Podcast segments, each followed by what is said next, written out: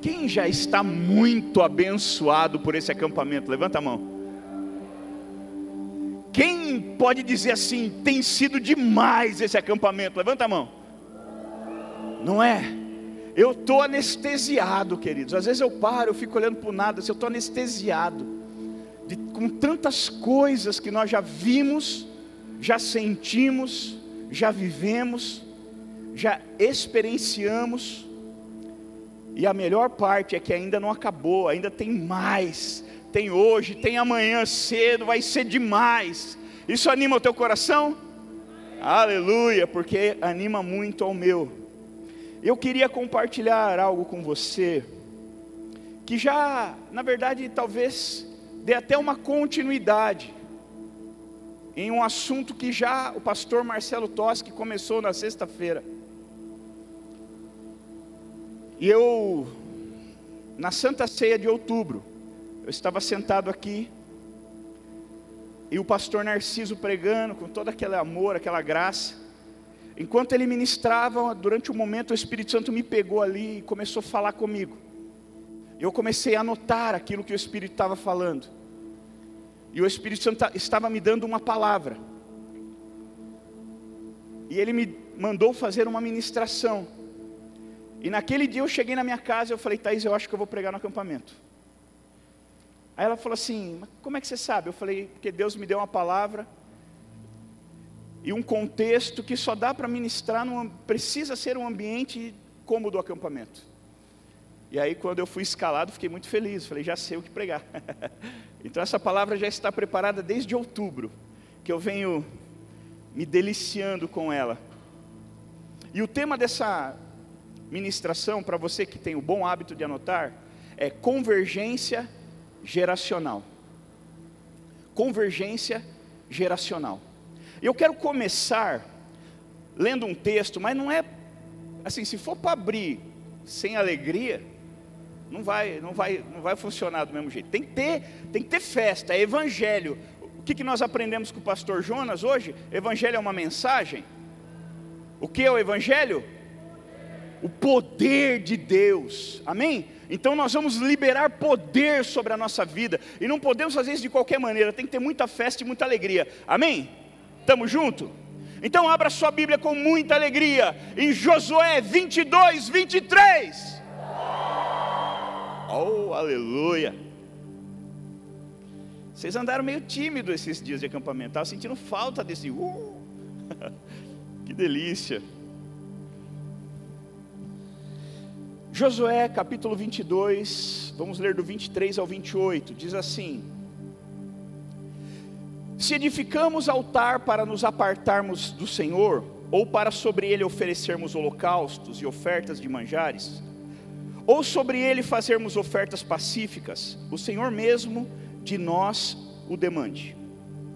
Pelo contrário, fizemos por causa da seguinte preocupação: amanhã os vossos filhos talvez dirão aos nossos filhos: Que tendes vós com o Senhor de Israel? Pois o Senhor pôs o Jordão por limite entre nós e vós. Ó filhos de Rubem e filhos de Gade, não tendes parte no Senhor. E assim, bem poderiam os vossos filhos apartar os nossos filhos do temor do Senhor. Pelo que dissemos, preparemo-nos Edifiquemos um altar, não para holocausto, nem para sacrifício, mas para que entre nós e vós, e entre a nossa geração depois de nós, nos seja de testemunho, e possamos servir ao Senhor diante dEle com os nossos holocaustos e os nossos sacrifícios e as nossas ofertas pacíficas. E para que vossos filhos não digam amanhã aos nossos filhos: Não tendes parte no Senhor, pelo que dissemos, quando, quando suceder que amanhã assim nos digam a nós e às nossas gerações, então responderemos: Vede o modelo do altar do Senhor que fizeram nossos pais, não para holocausto, nem para sacrifício, mas para testemunho entre nós e vós. Eu quero começar com esse texto. Eu quero agora te colocar no contexto.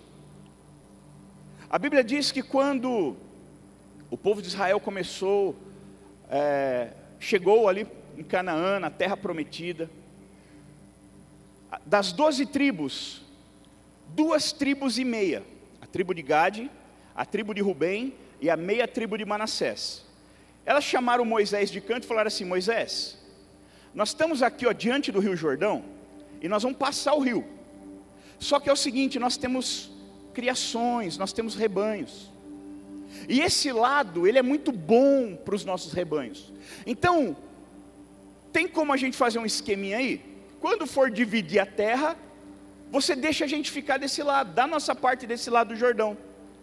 E Moisés falou: tá bom, se vocês passarem o Jordão conosco, lutarem conosco e conquistarem conosco, ao final então vocês voltam.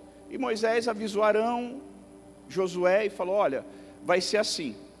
Depois Moisés morreu, Josué assumiu, e aí Josué começou a empreitada de conquista.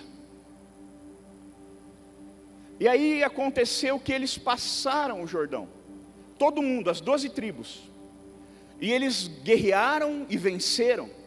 E quando houve a distribuição da terra, então Josué cumpriu o que, a palavra de Moisés. E essas duas tribos e meia voltaram, atravessaram o Jordão de volta. E ficaram acampados ali e começaram a, a construir a sua vida ali. Então tinha o Rio Jordão, depois do Rio Jordão estavam nove tribos e meia, e antes do Rio Jordão tinha essas duas tribos e meia. Só que havia um problema ali. Não havia, os sacerdotes estavam do lado de lá, junto com as nove tribos e meia os levitas, a tribo de Levi ficou do lado de lá. E a tenda, o tabernáculo estava do lado de lá. E eles construíram um altar do lado de lá. E aí o pessoal que ficou do lado de cá ficou sem nenhuma referência de Deus. E aí eles construíram um altar, uma réplica do altar. E quando o povo do lado de lá descobriu que eles tinham construído um altar, eles falaram: só, se eles construíram esse altar, então só podem ter duas explicações. Ou eles estão sacrificando ao Deus de Israel, que é, não pode, que eles não são levitas, ou pior, eles se converteram aos deuses pagãos daquela terra. E aí piorou. Vamos lá e vamos invadir lá e vamos matar todo mundo. Aí um sacerdote lá falou: calma aí, gente, vamos lá ver primeiro o que está acontecendo. Né? Não vamos dar ouvidos a boatos. Vamos entender, vamos conversar com eles, vamos entender o que está acontecendo, vamos descobrir se é isso mesmo. E aí então eles passam o Jordão e vêm até a tribo, essas duas tribos e meia, e falam: o que vocês estão pensando, gente? Vocês estão fazendo? Fizeram um altar. E aí aqueles homens começam a explicar, aquelas pessoas começam a explicar o porquê eles fizeram aquele altar. Isso é, é incrível. Eles falam assim: olha, para que amanhã os seus filhos que estão lá do outro lado, que estão adorando a Deus, que estão fazendo seus sacrifícios, que estão lá vivendo, para que os teus filhos, amanhã ou depois, não venham dizer para os nossos filhos que nós, que eles não são de Deus, que eles não têm parte com o Senhor, então nós construímos um memorial em forma de altar. Para que os nossos para que nós possamos ensinar os nossos filhos acerca do Deus de Israel. E lá na frente, quando os, se os seus filhos vierem acusá-los de que não são parte, não têm parte com Deus, eles vão se lembrar: temos sim, porque os nossos pais nos ensinaram ao pés de, aos pés desse altar. Esse altar é um memorial de que nós somos filhos de, do Deus Altíssimo, somos o povo de Deus. Porque naquela geração estava tudo bem, estava tudo combinado, estava tudo certo. Ninguém questionava, mas e as próximas gerações? E se o povo que está do lado de lá não ensinasse os seus filhos que aquele povo que está do lado de cá também são o povo de Deus, também foram tirados do Egito, também viveram no deserto, também conquistaram a terra prometida. Eu vejo ali, queridos, um zelo daqueles, daquelas tribos. um zelo pela santidade e salvação dos seus filhos, das próximas, da próxima geração. Eles queriam que a, as próximas gerações guardassem os mandamentos, guardassem a cultura, o entendimento acerca das coisas de Deus. Hoje nós aprendemos que a unção, ela nunca é para o ungido. A unção é algo que Deus nos dá para alguém. Ela passa por nós. Assim como a torneira não bebe a água que ela libera, o ungido também. E, e eu, eu gostaria que, de ajudar você a entender essa importância dessa convergência geracional. Nossa geração precisa trabalhar para as próximas gerações.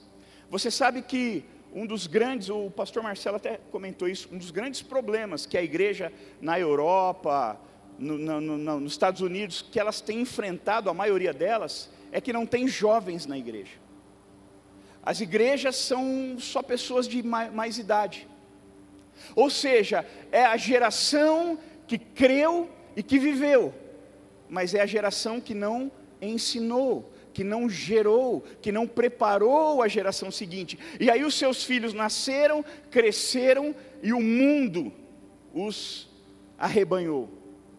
E hoje, aqueles, aquelas pessoas que estão sentadas ali, numa idade avançada já, os seus filhos e netos, muitos são ateus. Porque o mundo trabalha nas próximas gerações, mas a igreja tem uma dificuldade. E eu não estou falando igreja Cristo salvo, eu estou falando igreja orgânica, eu e você. Nós, não estou falando denominação, não entendam isso. Não é uma responsabilidade só da denominação, é uma responsabilidade minha e tua. Trabalhar para a próxima geração cuidar da próxima geração, como o pastor Marcelo nos ensinou, nos conectarmos à próxima geração. E, e essa geração de jovens precisa se deixar ensinar. Existem dois problemas. Um problema é que nós vivemos num tempo do imediatismo. É tudo para mim, é tudo para agora. O hedonismo é o meu, tudo gira em torno do meu umbigo atmosfera, tudo gira em torno de mim, dos meus desejos, das minhas vontades, das minhas realizações, dos meus planos e dos meus sonhos. Nós somos incentivados a sonhar alto, a sonhar com coisas grandes, e está tudo bem, não tem nada de ruim nisso. Mas a gente precisa sonhar alto, a gente precisa sonhar longe, fazer planos a longo prazo. Quando eu falo longo prazo, eu estou dizendo a duas, três gerações para frente. Eu tenho que ter planos para o meu filho. A Bíblia diz que os filhos são como a flecha na mão do valente, que ele a lança para onde quer. Eu me lembro que nós fomos, eu, a Thaís, Jonas e Ana Paula, tomar um café da manhã um dia, e o Ítalo tinha acho que 5, 6 anos, era pequeno. E aí o Jonas me chamou e falou assim: Cara, o que, que o Ítalo vai ser quando crescer? Lembra disso? Eu falei: Ué, como é que eu vou saber? Ele, ele fechou a cara, se ergueu a sobrancelha. Como assim? Como é que você vai saber? Para onde você está apontando seu filho? Eu falei, apontando meu filho? No momento, para lugar nenhum. Mas eu acho que agora eu vou ter que começar a apontar ele para algum lugar. Fala mais. E aí ele me ensinou esse princípio. Eu falei, uau. E aí eu mudei, porque não adianta só ouvir. Tem que agir, tem que mudar. Tem que, tem que responder aquilo que você aprende. E aí, a partir daquele dia, eu e a Thaís começamos a apontar o Ítalo em todas as áreas. Começamos a ensiná-lo, começamos a entender que não é a flecha que escolhe para onde ela vai, é o valente que a lança para onde quer, porque a flecha às vezes não sabe onde está o alvo, a flecha ela, ela não entende as coisas ainda, então precisa que alguém que ame essa flecha dê um propósito para ela, coloque ela no seu arco e, fale, e, e, e gere um propósito profético, como nós aprendemos aqui, e lance ela para a direção que ela precisa ir. Às vezes nem é a que ela quer ir, mas é a direção que ela precisa ir. E desde os seis, cinco, seis anos nós começamos a apontar o nosso filho. Eu, eu reparto isso com você como um testemunho de algo que você pode viver na sua casa com seus filhos. Isso é muito bom. Como é que eu posso estar vivendo sem estar preparando a minha genealogia, os meus filhos, para as coisas que vêm por aí? Depois da manhã, meu filho começa a faculdade. Primeiro dia dele na faculdade. E nós já estamos conversando e preparando ele. Ele foi apontado para isso.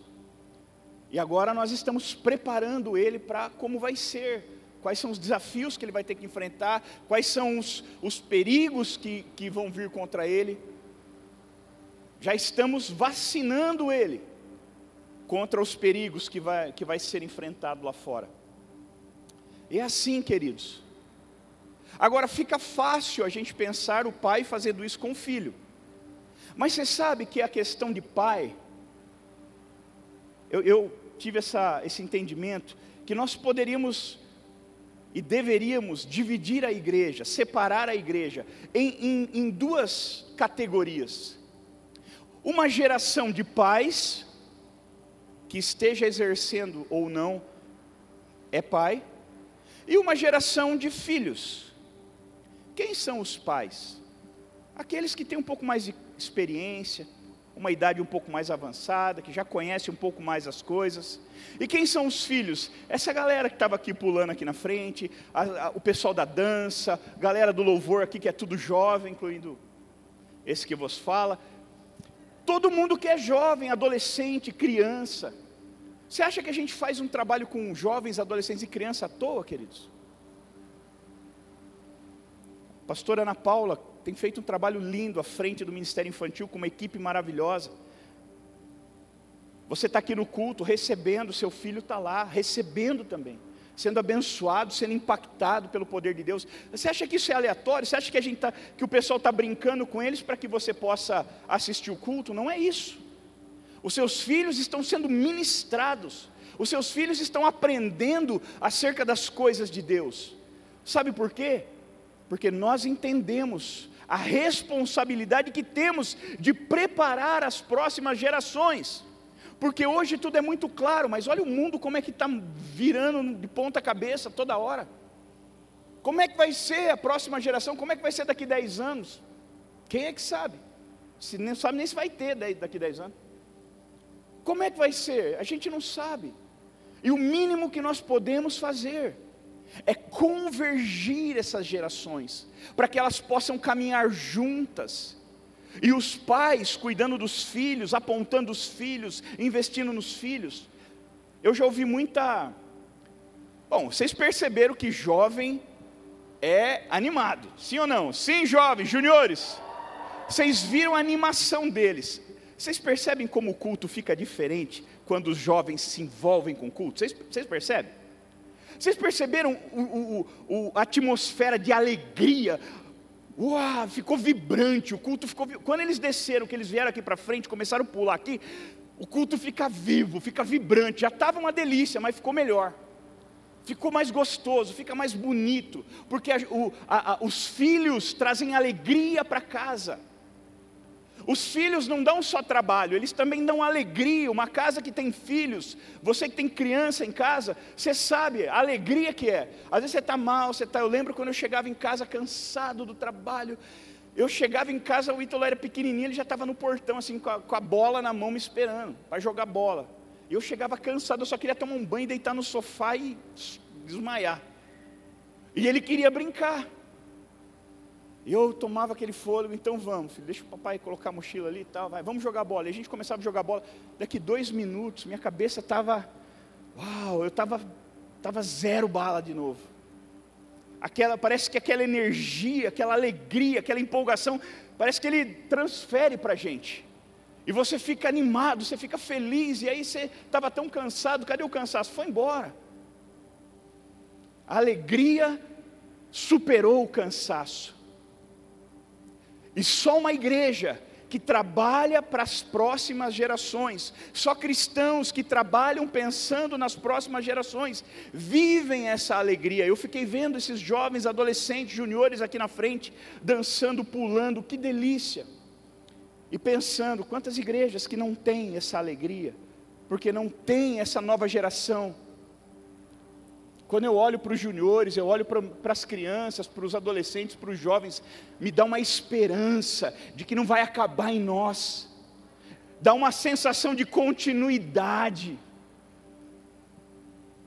Essa igreja não vai parar quando, se a gente precisar parar. Essa igreja não vai morrer se a minha geração morrer, porque tem uma galera vindo aí, ó, e eles estão vindo com tudo.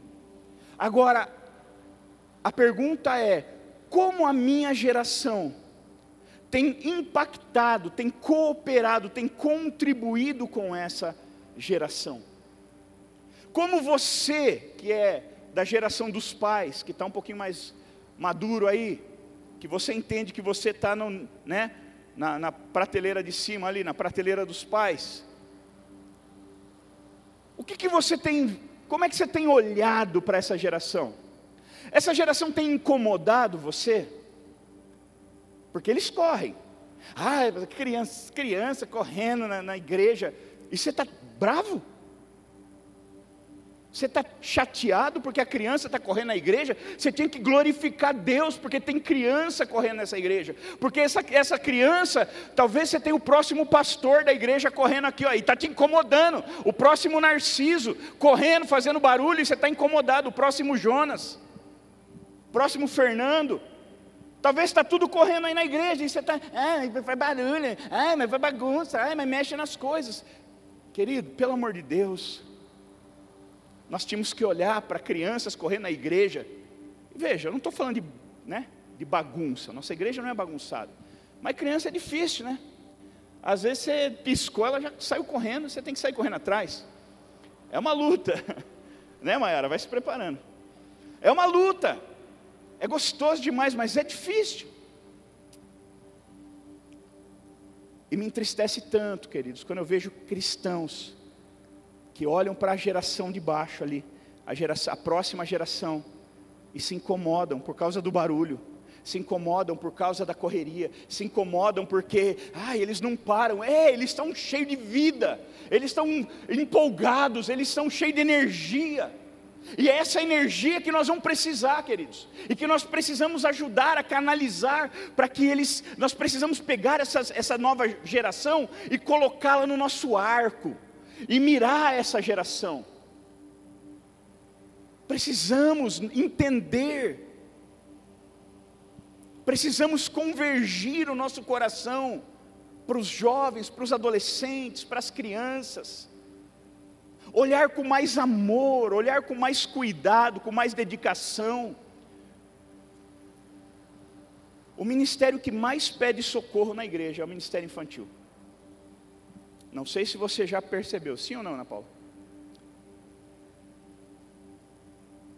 Eu sou convertido há 23 anos e sempre foi assim. Eu pastoreio uma igreja em Louveira e também é assim. E é sempre assim.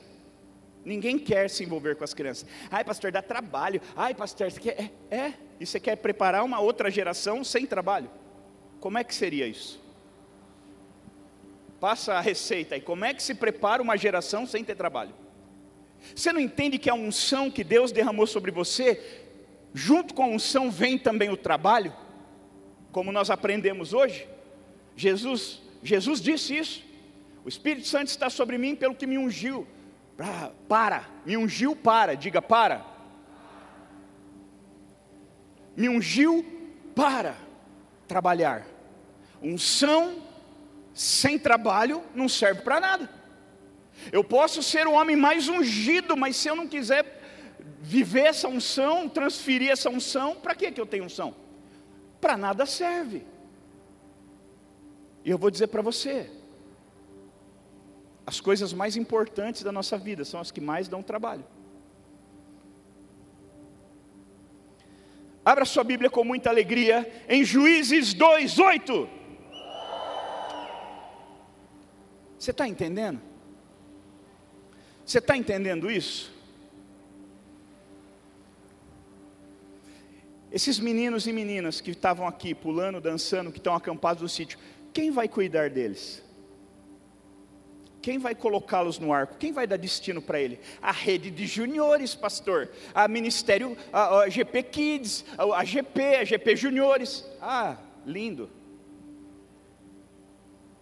Com uma igreja desse tamanho, nós vamos deixar todo o trabalho na mão de pequenos grupos? Será que esse é o, essa é a coisa certa a fazer? Olha lá, Josué, filho de Num, servo do Senhor, morreu com a idade de 110 anos. Foi sepultado na terra de sua herança, em Tinate Eres, nos montes de Efraim, ao norte do monte Gaás. Depois que toda aquela geração foi reunida aos seus antepassados, ou seja, depois que eles morreram, surgiu uma nova geração que não conhecia o Senhor e o que ele havia feito por Israel. Novamente, depois que toda aquela geração foi reunida aos seus antepassados, morreu, surgiu uma nova geração que não conhecia o Senhor e nem o que ele havia feito por Israel. Então, ou seja, por consequência, por causa dessa geração não conhecer ao Senhor, então os israelitas fizeram o que o Senhor reprova e prestaram culto aos Baalins, abandonaram ao Senhor, o Deus dos seus antepassados, que os havia tirado do Egito, e seguiram e adoraram vários deuses dos povos ao seu redor, provocando a ira do Senhor. Esse, essa geração foi o fruto da negligência da geração anterior. Quem era responsável por ensinar os preceitos de Deus para a próxima geração? Eles eram obrigados a aprender sozinho, é isso? Não. Os seus pais, os seus sacerdotes, que talvez se preocuparam com tantas coisas e não viram aquela geração crescendo. E eles foram envelhecendo, e aquela geração foi crescendo sem o apontamento, sem a doutrina, sem o ensino, sem o cuidado, sem o amor. E o que aconteceu? Quando essa geração morreu, a geração que veio depois não conhecia o Senhor. A geração que veio depois não conhecia o Senhor. E por não conhecer o Senhor, pecaram horrivelmente, fizeram coisas terríveis e provocaram sobre si a ira dele. Olha que coisa terrível. O teu coração, o teu coração está disposto a se abrir para a próxima geração? Você entende a necessidade, queridos? Eu tenho entendido de Deus algo. Esses tempos que nós vivemos, de pandemia e tantas coisas, afastamento, isolamento, blá, blá, blá, como o pastor Jonas disse hoje, feriu a igreja feriu todo mundo, o mundo inteiro e a igreja faz parte também. Nos tirou do momento de comunhão, nos afastou, nos limitou, nos trancou em casa, nos privou de vir ao culto, de ir na célula, tivemos que fazer tudo online. E tudo isso feriu o mundo, o mundo está ferido, anda na rua, anda no trânsito. Você não precisa, ai, que pesquisa. Não tem pesquisa. Você anda no trânsito, você vai ver o povo está com o nervo à flor da pele. As pessoas estão, ah, estão, estão. Olha o índice de divórcio. Essa, essa, o diabo feriu a terra, usando todo esse, todos esses acontecimentos. E eu creio que Deus está restaurando e Deus está curando a terra, começando por mim e por você, começando por aqueles que estão com o coração acessível, preparado para receber a cura. Deus está curando a nossa vida, nos curando como igreja, curando a nossa visão. Nos, quem hoje, quem hoje não tem vindo nesse acampamento, nesses dias, e falado: Uau, que saudade de momentos assim?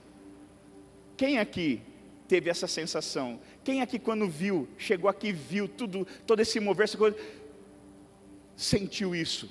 Sentiu saudade de momentos como esse? Só eu? Você também? O Senhor está nos curando.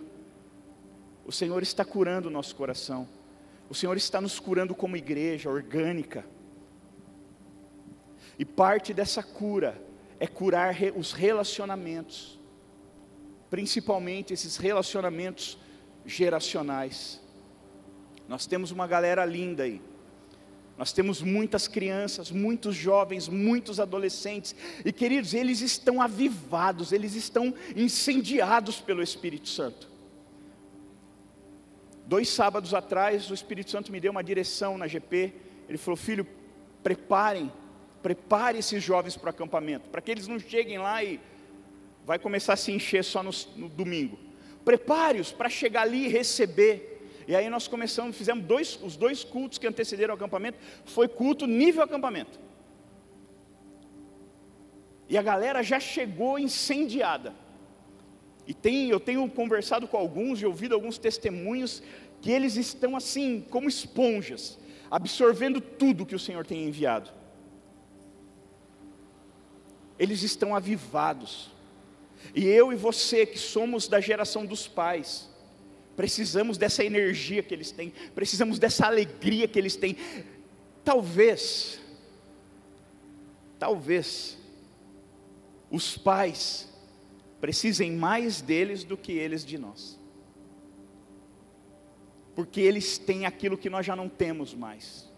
Eles têm a vibração, a alegria. Se, eu, se nós falássemos assim, vai lá, gente, vamos um louvor, vem cá, todo mundo, os mais velhos aí, vem aqui na frente dançar e pular. Quantos viriam? Também.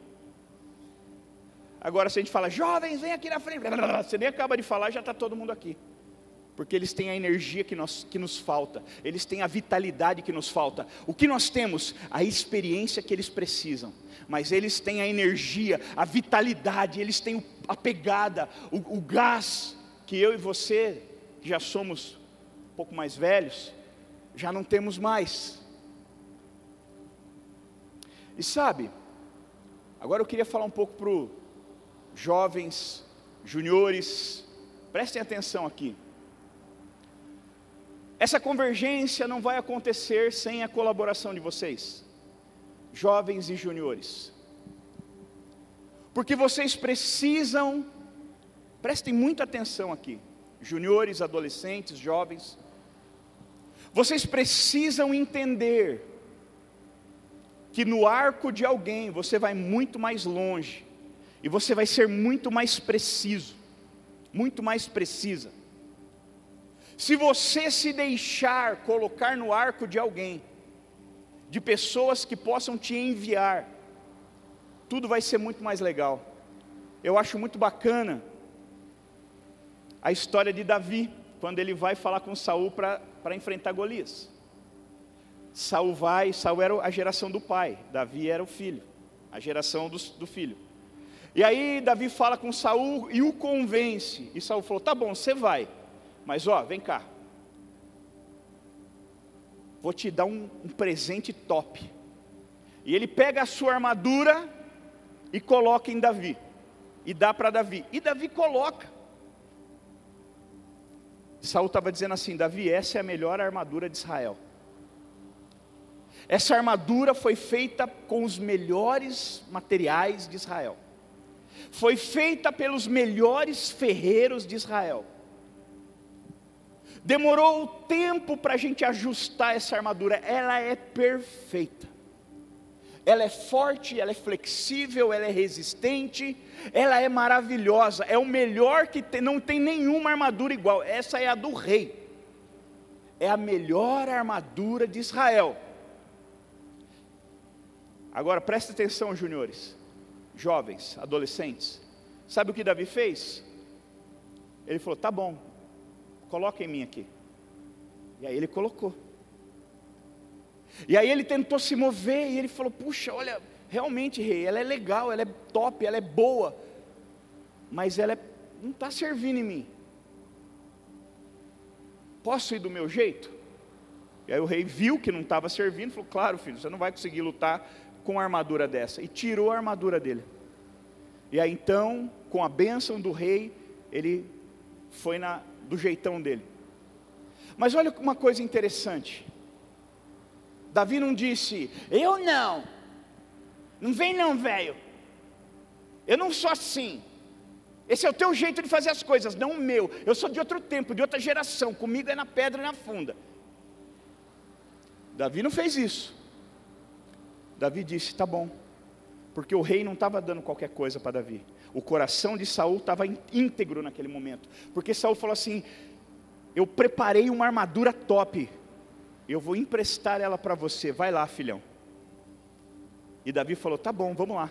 Só que aí ele não deu. Sabe, jovens, juniores, adolescentes, às vezes a gente quer passar a nossa armadura para vocês, porque a nossa armadura é boa, a nossa armadura demorou anos para ser construída, a nossa armadura de conhecimento, de sabedoria, e às vezes muitos jovens e juniores rejeitam aquilo que está sendo passado pelos seus pais, e esse é um grande erro. Esse é um erro que pode ser fatal. Talvez nós, pais, vamos colocar sobre você uma armadura que você vai perceber, e nós vamos perceber que não vai dar para você. E nós vamos ter que falar: não, então, beleza, vai do teu jeito. Mas a tua função, se você quer crescer e viver coisas grandes em Deus. A sua função é falar, então, me dá. O que eu puder carregar, eu vou carregar. O que eu perceber que não dá, tudo bem, mas o que eu puder carregar, eu vou carregar. Por exemplo, juniores. Cadê a galera que está acampada aí? Você percebeu o quanto você foi amado pela equipe de juniores esse final de semana? Você percebeu que tem pessoas aí, uma galerinha um pouco mais velha, que está trabalhando para servir você, eles não estão passando. Eu vou dizer uma coisa: alguns pagaram, pagaram para ir lá servir você. Você sabia disso? Você se deu conta disso? Tem uma geração de pais que estão lá, cuidando de você, eles não foram lá para dizer o que você não pode fazer, eles foram lá para apontar você para aquilo que você deve fazer. E eu pergunto: você agradeceu algum deles? Você já deu um abraço, um beijo nos tios, nas tias que estão servindo você nesses dias todos? Se você não fez, eu queria te aconselhar. Se eu fosse você, eu levantava agora do meu lugar, procuraria um deles e agradeceria, dava um beijo, um abraço, obrigado por estar me servindo nesse final de semana. Isso, olha lá, isso aí, vai lá, perde tempo não.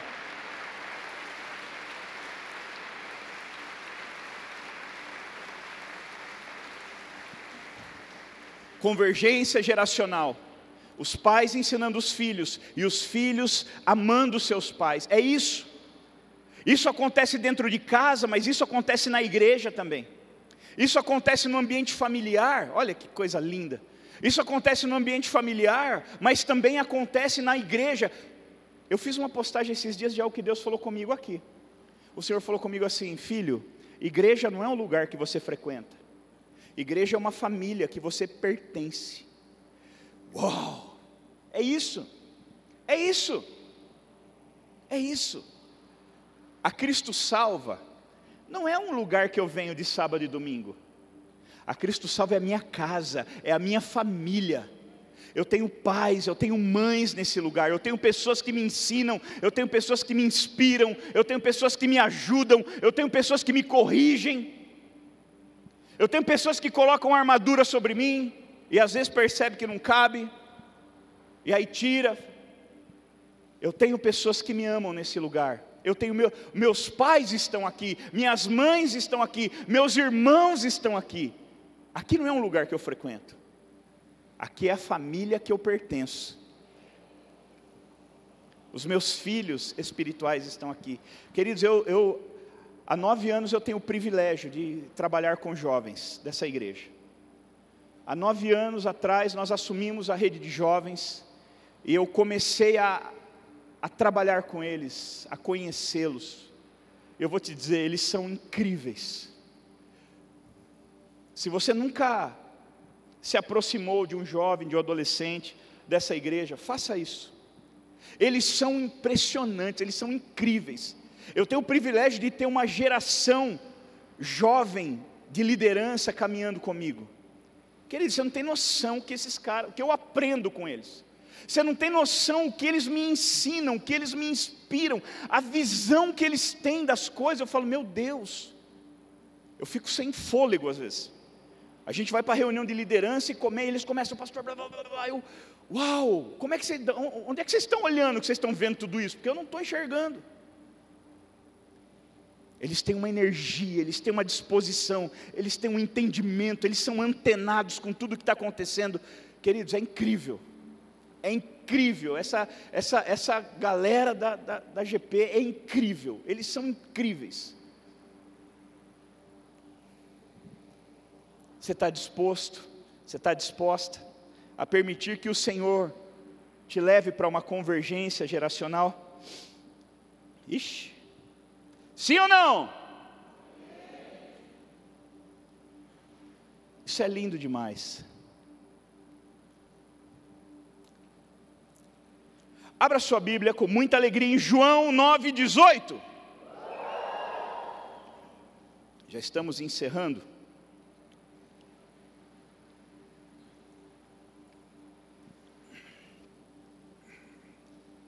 Se nós não tivermos alicerces firmes, queridos, tudo que a gente construir vai cair. A gente pode construir uma igreja maravilhosa, talvez ela dure uma geração. E não é esse o plano de Deus para nós. Os judeus não acreditaram que ele fora cego e havia sido curado, enquanto mandar, por quanto mandaram buscar os seus pais. Então perguntaram: Esse é o seu filho, o qual vocês dizem que nasceu cego? Como ele pode ver agora? E responderam os pais: Sabemos que ele é o nosso filho, que nasceu cego. Mas não sabemos como ele pode ver agora, ou quem lhe abriu os olhos. Perguntem a ele. Ele tem idade, falará por si mesmo. Seus pais disseram isso, porque tinham medo dos judeus. Pois esses já haviam decidido que se alguém confessasse que Jesus era o Cristo, seria expulso da sinagoga. Foi por isso que seus pais disseram: Ele tem idade, pergunte a ele. Olha que interessante. Esse homem já não era tão jovem, mas ele era filho. E ele foi curado por Jesus. E os fariseus ficavam tentando entender como foi essa cura, como se deu. E o menino explicava e ninguém acreditava. Manda chamar os pais. Aí vem os pais. Pois não? Sim, o que está acontecendo? O que foi? Esse menino é seu filho? É. Ele é cego? É, era. Como é que ele está vendo agora? Aí você me pegou. Eu não sei. Olha isso. Você tem um filho cego, ele é curado, e você não sabe como. Você não se interessou em saber. E aí falaram: não, você tem. Aí falaram assim: olha, faz o seguinte. Ele já tem idade, pergunte para ele. Ó, eu não quero saber, eu não quero arrumar encrenca para o meu lado, não. Já falaram que não pode confessar Jesus, eu, já, eu sei que vocês são meio. Pergunta para ele. Queridos, os pais têm basicamente três missões para com os, com os filhos. A primeira missão que um pai tem com o seu filho é de prover, é de sustentá-lo, é de dar as, aquilo que o filho precisa. Segundo, o pai tem a obrigação de ensinar o seu filho.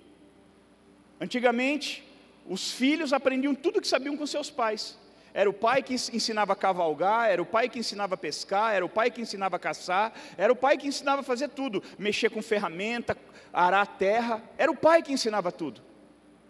Hoje já não é assim. Hoje os filhos estão aprendendo com a internet. E, alguns pais estão olhando, cuidando, fiscalizando, pegando o celular do filho, dando uma olhada, mas tem pais que eu confio, como foi falado aqui, eu confio no meu filho. Sério? Você confiava em você quando você tinha a idade dele? Você acha que agora ele está uma geração santificada? Você acha que o mundo melhorou? Se você fazia o que fazia sem internet, você acha que agora ele com internet Está bem mais difícil de pecar agora. Eu costumo dizer que antigamente a gente tinha que sair de casa para pecar, hoje não precisa mais. Hoje você tem um mundo aqui, ó. Todo tipo de pornografia, todo tipo de bizarrice que você pode e que você não pode imaginar. Seu filho tem na palma da mão dele um, um smartphone com todos os recursos para ele pecar e uma mente sem nenhuma experiência de como usar isso aqui. E às vezes sem os pais do lado para apontar o caminho. Isso é muito perigoso. E esses pais, eles disseram: Olha, ele se vira lá. Ah, eu falei, tem uma terceira, né? Então, primeiro é prover, segundo é ensinar, e o terceiro é proteger. Um pai precisa proteger o seu filho, guardar, cuidar. E esses pais falharam terrivelmente nisso.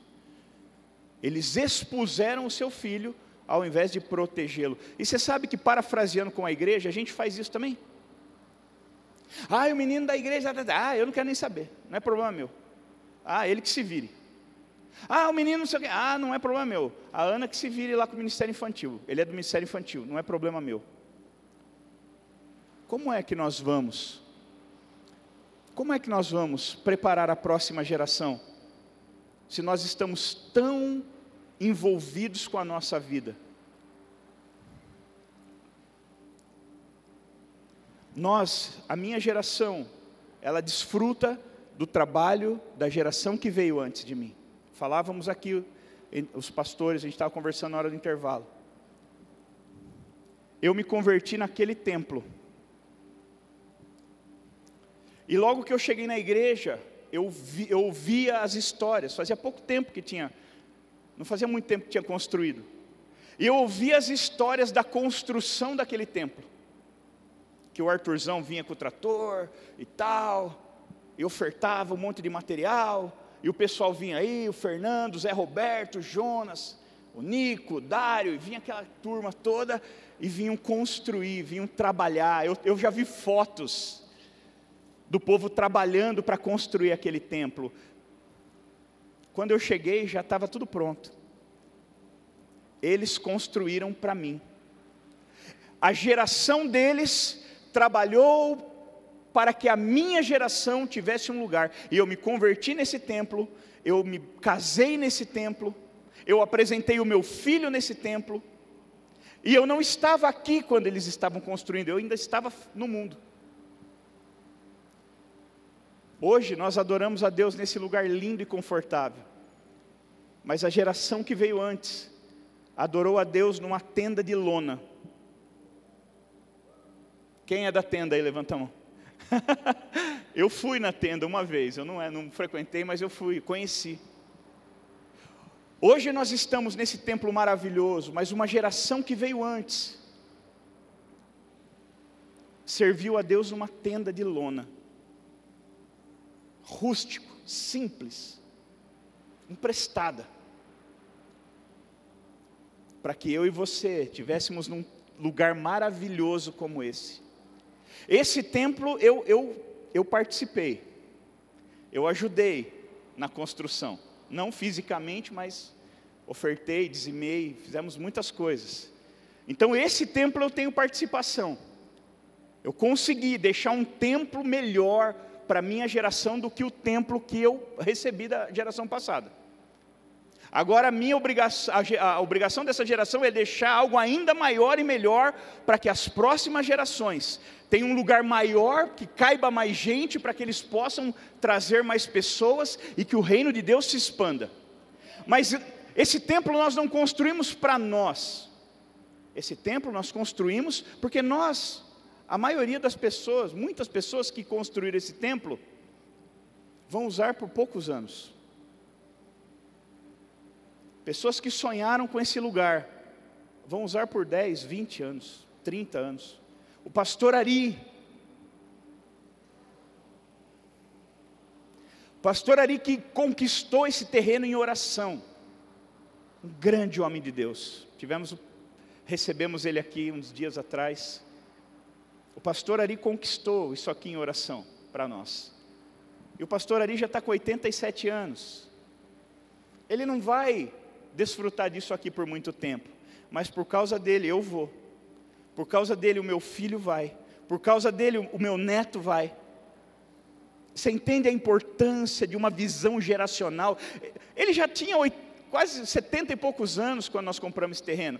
Ele ia falar assim: eu vou ficar me gastando com coisa que eu não vou nem usar, não vai dar tempo. Eu vou usar 10, 15 anos. Eu vou nada.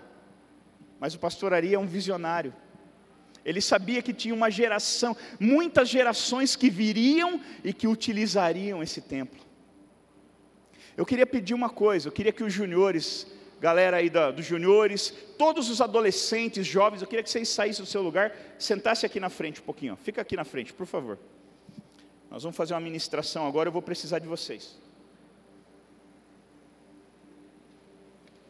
Você que é jovem, adolescente, júnior, vem para cá. Pode sentar aí, pode sentar aí. Senta virado para a igreja.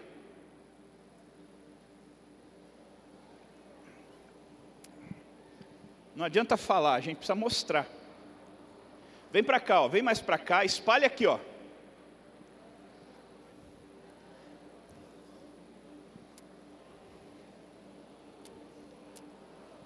Não, pode deixar, a gente vai ministrar. Ó, tem mais espaço aqui, ó, pode sentar mais para cá.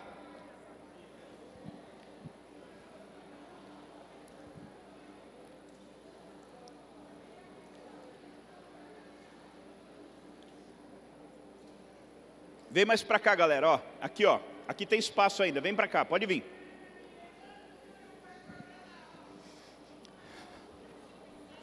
Eu vou terminando de pregar enquanto eles vão chegando.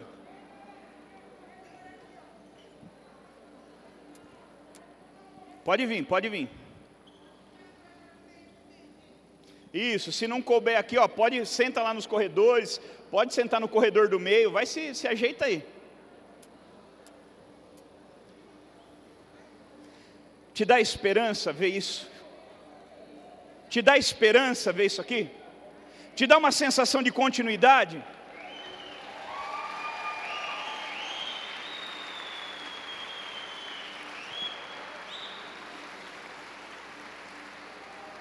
meu coração se enche de esperança. Sabe por quê? Porque quando eu cheguei na igreja, eu era um jovem assim também. Era, ainda sou jovem, mas eu era bem mais. Fernando chegou na igreja jovem. Jonas chegou na igreja jovem. Narciso chegou com vinte e poucos anos, jovem também. E talvez, queridos, aqui estejam os pastores dos seus filhos, os presbíteros que vão ensinar os seus filhos acerca da palavra, os mestres que vão ensinar os seus filhos sobre teologia e tantas outras coisas. Uau! Vocês nos dão esperança. Jovens, juniores, vocês entendem a importância que vocês têm nessa casa? Você entende a importância que você tem para essa igreja? Você consegue entender como você é relevante? Você carrega o futuro dessa igreja com você. E eu não estou dizendo isso para jogar um peso em você, já jogando. Eu estou dizendo isso para que você entenda a responsabilidade, o privilégio, a honra que você tem eu estava agora, hoje de manhã, nós fomos orar pelos pelos juniores lá em cima, e vendo eles se derramando na presença de Deus, que coisa linda. Hoje na dança, que coisa linda, gente. Vendo vocês ministrando ao Senhor, vocês, são, vocês já ministram ao Senhor. Vocês têm noção o que é isso? Mas eu queria que você entendesse, jovem, junior, adolescente, que você não está largado, você não está sozinho. Olha para essa igreja. Eu pedi para vocês ficarem. Olha para essa igreja. Olha para eles. Igreja, olhe para esses jovens e juniores. Troca uns olhares aí. Você entende o que isso quer dizer? Duas gerações, uma de frente para a outra. Uma geração que carrega as sementes do futuro e uma geração que carrega as histórias e o conhecimento do passado e do presente.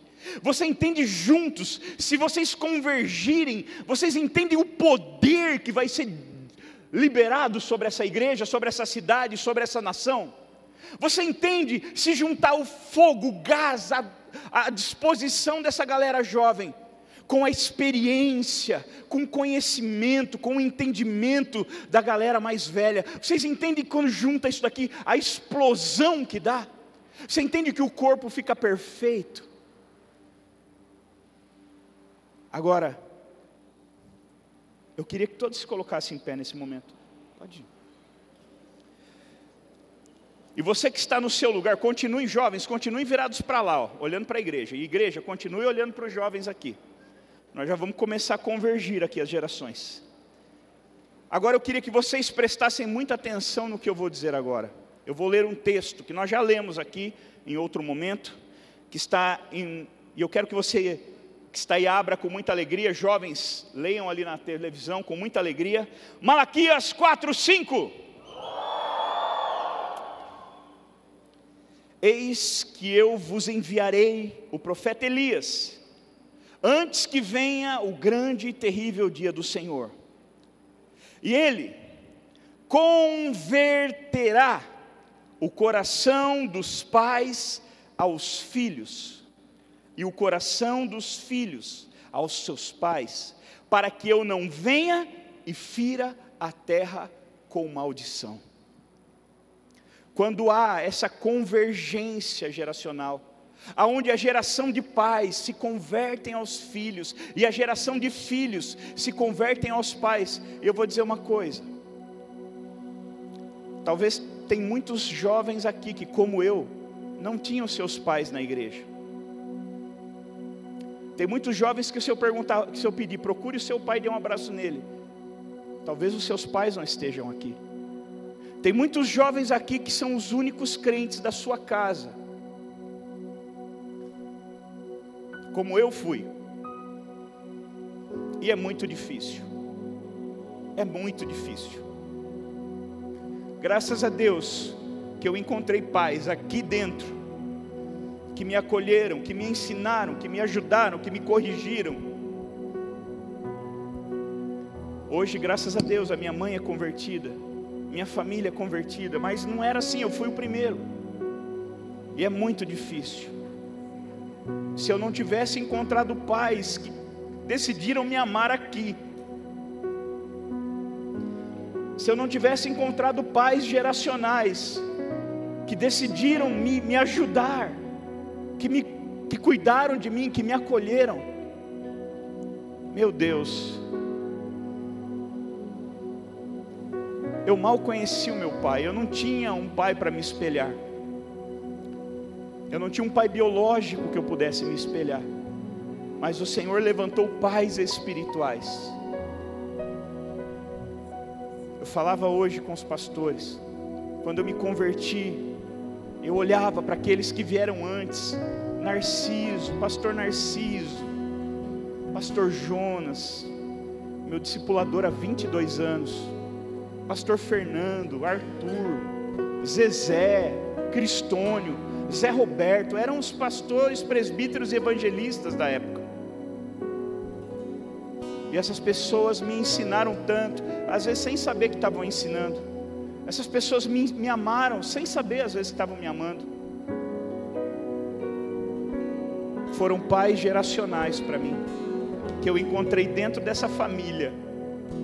Por isso, queridos, igreja não pode ser o lugar que você frequenta, igreja é a família que você pertence, e família tem que ter compromisso, tem que ter envolvimento, família tem que ter relacionamento. Família tem que ter comprometimento. O, o meu coração tem que estar ligado ao coração de vocês. Senão não é família.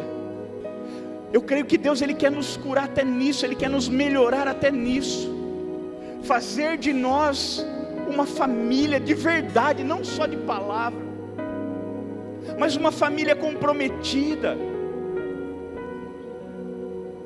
Talvez, jovens, vocês que estão aqui à frente, Talvez vocês tenham bons pais, mas que não são cristãos, que não podem te dar muito ensinamento acerca das coisas de Deus. Eles podem te ensinar coisas maravilhosas, mas isso talvez eles não possam.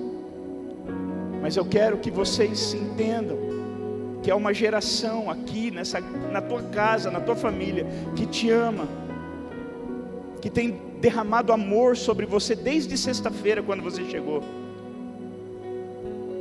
E que vai derramar, nós temos um compromisso, uma aliança com você. Nós queremos converter o nosso coração a vocês. E queremos que vocês convertam o coração de vocês a nós. Nosso objetivo não é limitar você, o nosso objetivo é fazer você voar. O nosso objetivo é fazer, é projetar você, é colocar você no nosso arco e lançar você para um destino profético, como nós ouvimos do pastor Marcelo Toschi. Ah, um destino profético. O que é um destino profético? Deixa com a gente. Nós vamos te ensinar. Nós vamos mostrar para você o que é um destino profético. Nós vamos apontar você para um destino profético. Nós vamos lançar você para um destino profético. E o Senhor converterá o coração dos pais aos filhos, e os filhos aos seus pais. Fechem os olhos, por favor.